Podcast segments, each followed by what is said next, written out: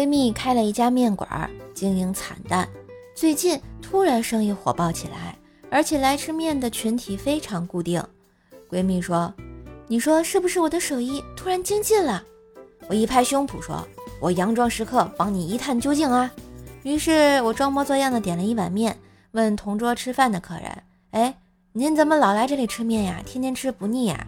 客人说：“哎，我也没办法呀。”我们领导看上这家面馆的老板娘了，让我们天天来这里吃面，而且奖金翻倍。若三天打鱼两天晒网，取消评优资格。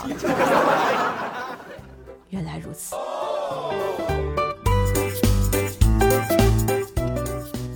一对夫妻到教堂借宿，因为没有别的房间，于是神父让他们睡到他的下铺。半夜，神父被一阵摇晃心惊醒，以为地震，问：“哦，发生了什么？”